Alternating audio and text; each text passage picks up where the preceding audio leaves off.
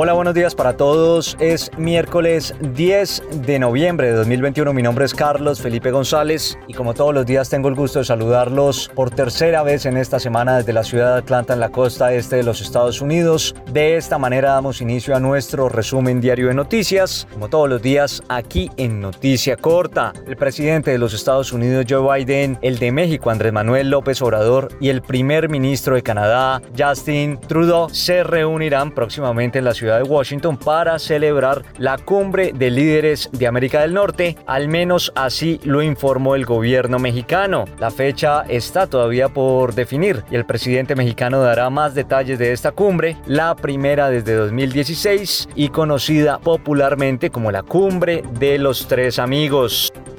Y nos vamos para Colombia porque un centenar de arhuacos, esta comunidad indígena de la Sierra Nevada de Santa Marta en el Caribe de ese país, le pidieron en el día de ayer al gobierno de Iván Duque que proteja sus territorios de las actividades extractivas y que no reconozca a personas que no han sido escogidas por su pueblo para gobernar. Las peticiones las hicieron en una concentración realizada en la Plaza de Bolívar en el centro de la capital colombiana en Bogotá, en donde izaron banderas y se señalaron que no abandonarán el lugar hasta que el gobierno del presidente Duque solucione sus requerimientos.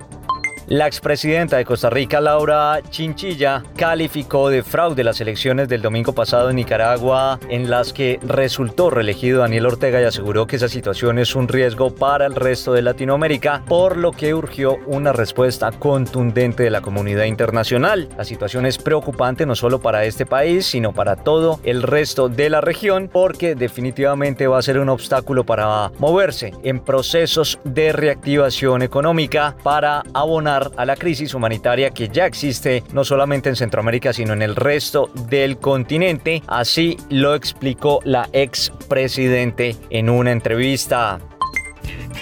Y ahora los deportes en Noticia Corta.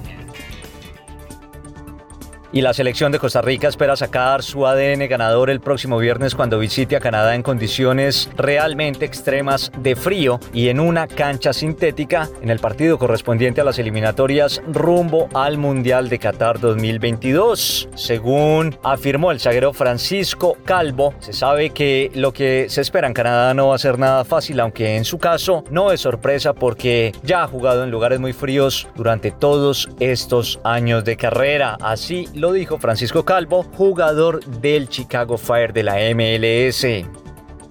Los servicios de gastronomía y hotelería de Montevideo ingresarán unos 20 millones de dólares durante los días que se llevarán a cabo las finales de la Copa Libertadores Suramericana y la Copa Libertadores Femenina en Uruguay. Así lo explicó la jefa de gobierno local, Carolina Cose, durante un diálogo en el que resaltó la importancia de esos tres eventos que se llevarán a cabo entre el 20 y 27 de noviembre de este año. Esa es toda la información por ahora. Nosotros los a que ingresen a nuestra página de internet www.noticiacorta.com para que nos sigan a través de las plataformas de iTunes, de Google Podcast y de SoundCloud y por supuesto para que nos escuchen a través de La Consentida aquí en el estado de Georgia. De esta manera les deseamos de manera clara, corta y sencilla feliz día miércoles para todos.